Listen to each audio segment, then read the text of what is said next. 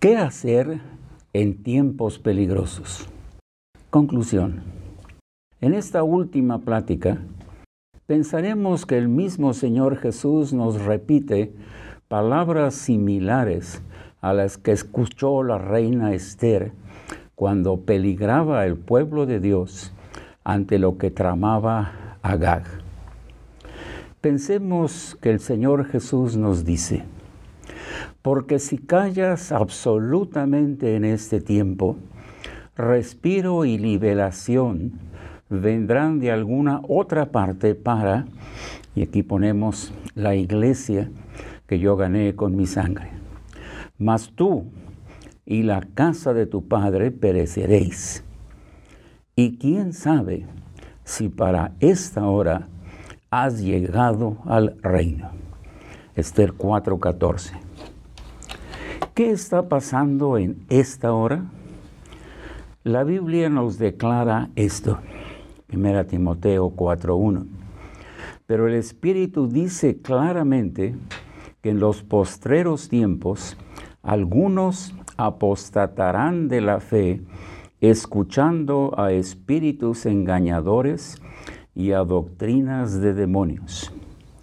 2 Timoteo 4, 3 y 4 nos dice, porque vendrán tiempos cuando no sufrirán la sana doctrina, sino que teniendo comezón de oír, se amontonarán maestros conforme a sus propias concupiscencias y apartarán de la verdad el oído y se volverán a las fábulas.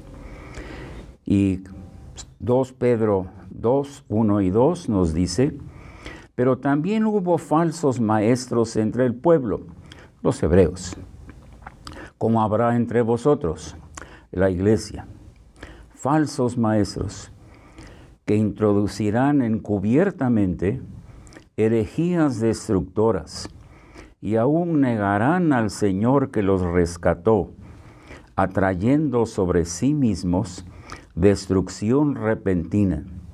Y muchos seguirán sus disoluciones, por causa de los cuales el camino de la verdad será blasfemado. Pregunto, Tú, ante una crisis, ¿cómo te comportas? ¿Te acomodas a una nueva modalidad? ¿Cambias hábitos y costumbres? ¿Adoptas una nueva forma de conducirte? ¿Aceptas nuevas restricciones? Pero no hablo de lo que sucedió a todos con la llegada del COVID-19 sino a algo más letal, el pecado.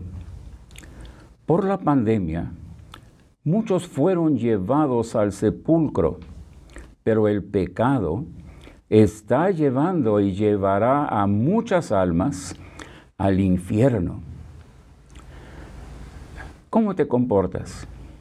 ¿Lloras, clamas, pides que Dios la haga pasar? Pero piensa, primero la Biblia dice que la pandemia del pecado no pasará.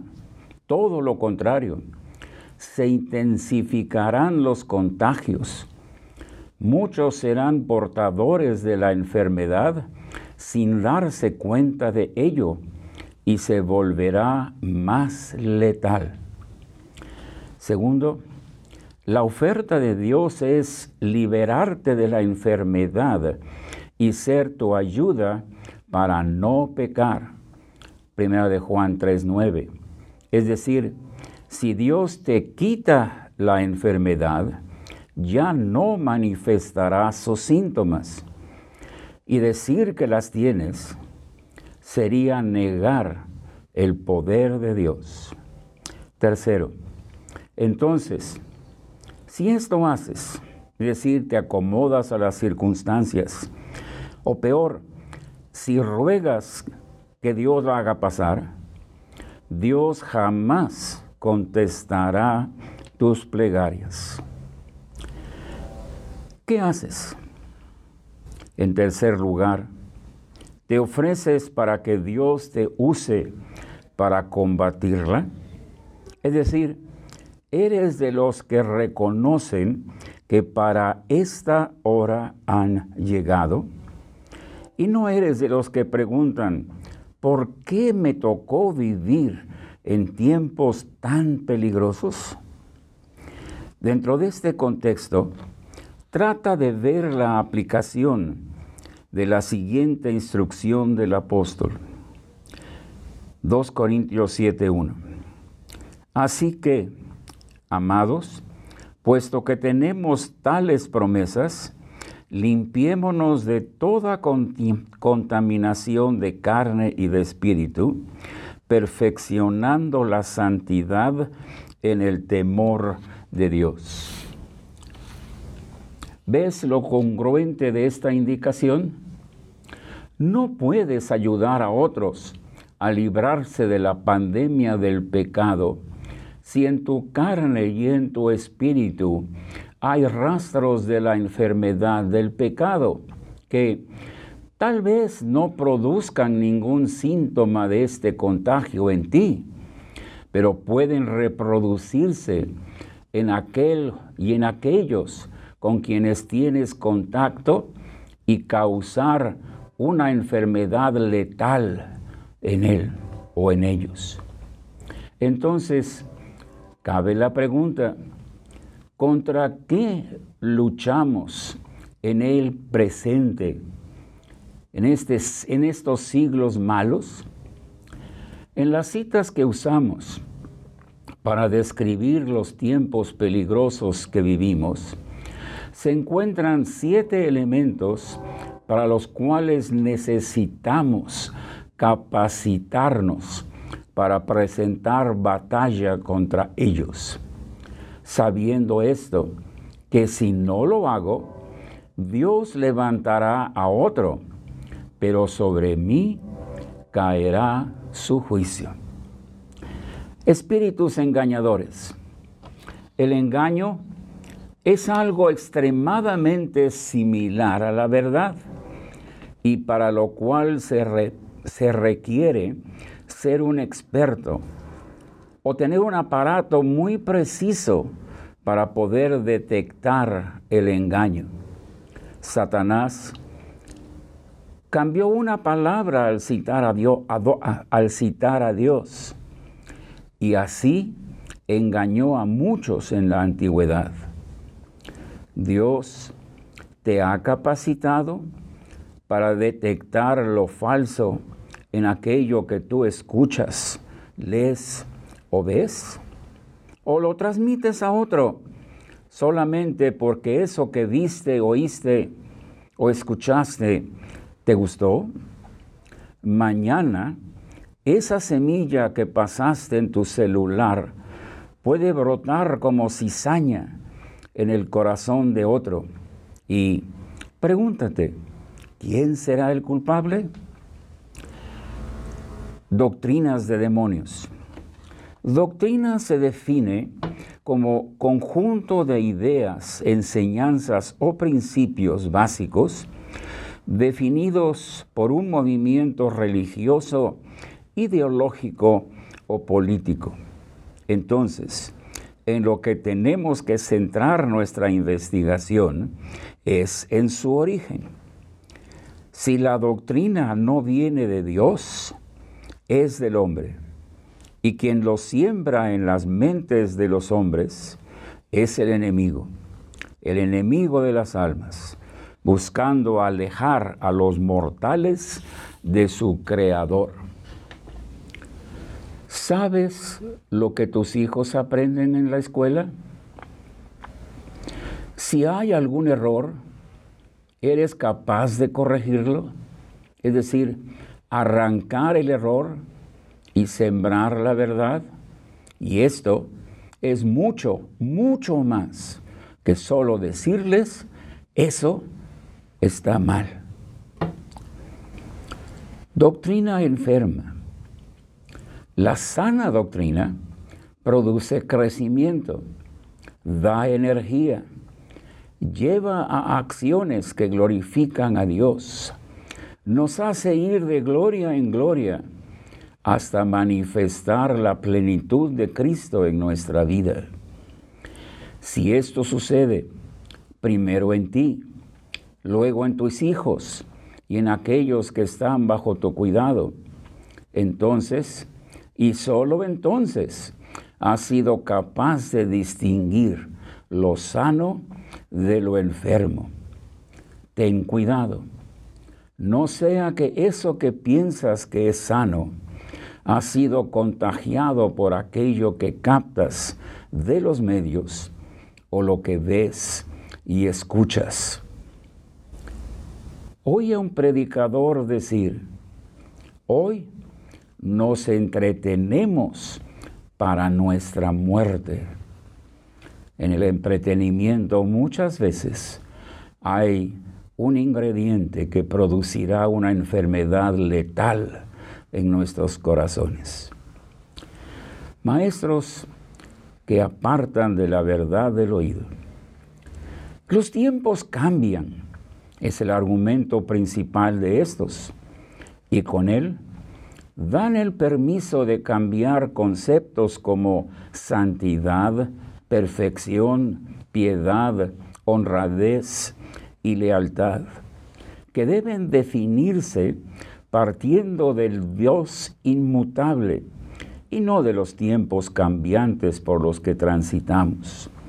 Nos toca portar la imagen de Cristo, quien es el mismo ayer y hoy y por los siglos. Falsos maestros que trabajan encubiertamente son falsos porque no sirven a Dios y tienen la piedad como fuente de ganancia. Primera Timoteo 6:5. La instrucción es, apártate de los tales, pero primero necesitamos identificarlos. Como trabajan encubiertamente, necesitamos analizar el impacto que hacen sus enseñanzas en nuestros signos vitales. Así llamo a la fe, a la esperanza y el amor que son nuestros. Por eso se nos recomienda, examinaos a vosotros mismos si estáis en la fe. 2 Corintios 3, 5. Todo aquel que tiene esta esperanza en Él, se purifica a sí mismo, así como Él es puro. Primera de Juan 3:3. Ciertamente, aún estimo todas las cosas como pérdida por la excelencia del conocimiento de Cristo Jesús, mi Señor, por amor del cual lo he perdido todo y lo tengo por basura por ganar a Cristo. Filipenses 3:8. Herejías destructoras. Lo importante es que estas herejías destructoras negarán al Señor. ¿Cómo entender esto? En el Evangelio de hoy, la tendencia es presentar a Cristo solo como Salvador y tal vez más tarde presentarlo como Señor. Se habla de la sangre de Cristo que limpia de todo pecado, pero no de la que nos compró a gran precio y que por esto no somos nuestros y tenemos que glorificar a Dios en nuestro cuerpo y en nuestro espíritu. Ser salvo es ser santo. Tener a Cristo en el corazón es ya no pecar. Pasar de muerte a vida es pasar de la esclavitud del pecado a la entrega total de lo que somos y tenemos al servicio del Señor. Se olvida lo que la Biblia enseña sobre el señorío de Cristo y la fe que nace se marchita con las persecuciones. El afán de este siglo y los engaños de las riquezas la ahogan. Por eso, no da fruto para vida eterna. Por eso son herejías destructoras.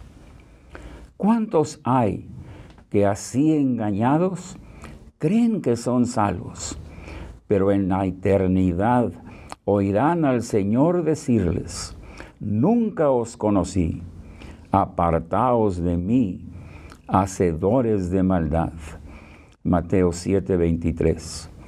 Presentar el Evangelio es trabajar hasta que Cristo sea formado en aquel con quien lo compartimos. Y nada menos de esto debe satisfacernos. Disoluciones. La palabra disolución se refiere a romper o quebrantar lazos de amistad, convenios o contratos. También al relajamiento de normas morales o éticas. Entendamos esto como presentar la enseñanza de Cristo, pero sin la obligación irrenunciable de ser su siervo cada día de nuestra vida. Es decir, no se enseña ni se explica lo profundo que es la verdad. No sois vuestros. 1 Corintios 6, 19. Los que son de Cristo han crucificado la carne y sus deseos. Galatas 5, 24. El que dice que permanece en él debe andar como él anduvo. Primera de Juan 2, 6. Quien no predica la forma en que estas verdades conforma, obliga la manera de vivir de quien es redimido por Cristo, está permitiendo la relajación de las normas establecidas por Dios para todo aquel que será reconocido por Él como su Hijo. Por eso son disoluciones. Estos son los puntos que tenemos que defender, los que hemos llegado a esta hora. Resumen, ¿cuáles son los detalles que hacen que el hoy que vivimos sea llamado tiempos peligrosos? Propongo el celular, los mensajes de amigos, las redes sociales y mucho, mucho más. El entretenimiento, eso que nos gusta ver, oír o hacer. La curiosidad que nos lleva a conocer modas y tendencias. Y las demandas económicas que hacen trabajar más. Todo esto roba el tiempo a para oír la voz de Dios, leer su palabra y esperar que Él me hable sobre la calidad de mi servicio roba el tiempo, ve, para que ambos padres estén con sus hijos, para instruirlos en el camino de Dios. Algo muy importante en estos tiempos peligrosos.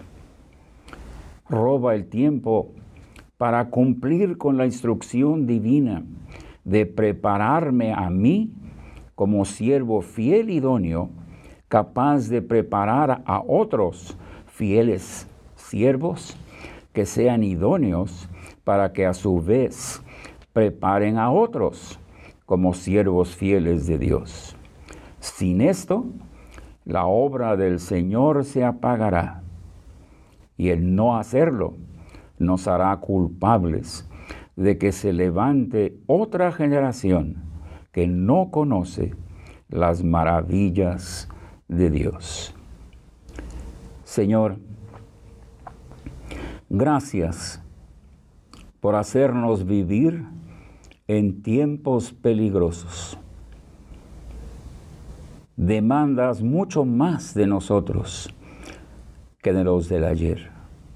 Y qué hermoso es poder darte a ti eso que requieres, aunque signifique sacrificios, aunque signifique ordenar mejor nuestras vidas para tener tiempo, para estar contigo, para oír tu voz, para esperar que tú califiques lo que en tu nombre hacemos, para que nos dé tiempo de estar con hijos, con alumnos, con amigos, hasta que Cristo sea formado en ellos. Y sobre todo, para que tú nos prepares como siervos fieles e que pueden preparar a otros siervos fieles e idóneos para preparar a otros que puedan preparar a otros para tu obra. Necesitas obreros fieles que instruyan en tu palabra, que defiendan tu palabra, que pongan, pongan el alto la sana doctrina. Para esta hora hemos llegado. Ayúdanos a aceptar el reto que esto conlleva. Lo rogamos en el nombre del Señor Jesús. Amén.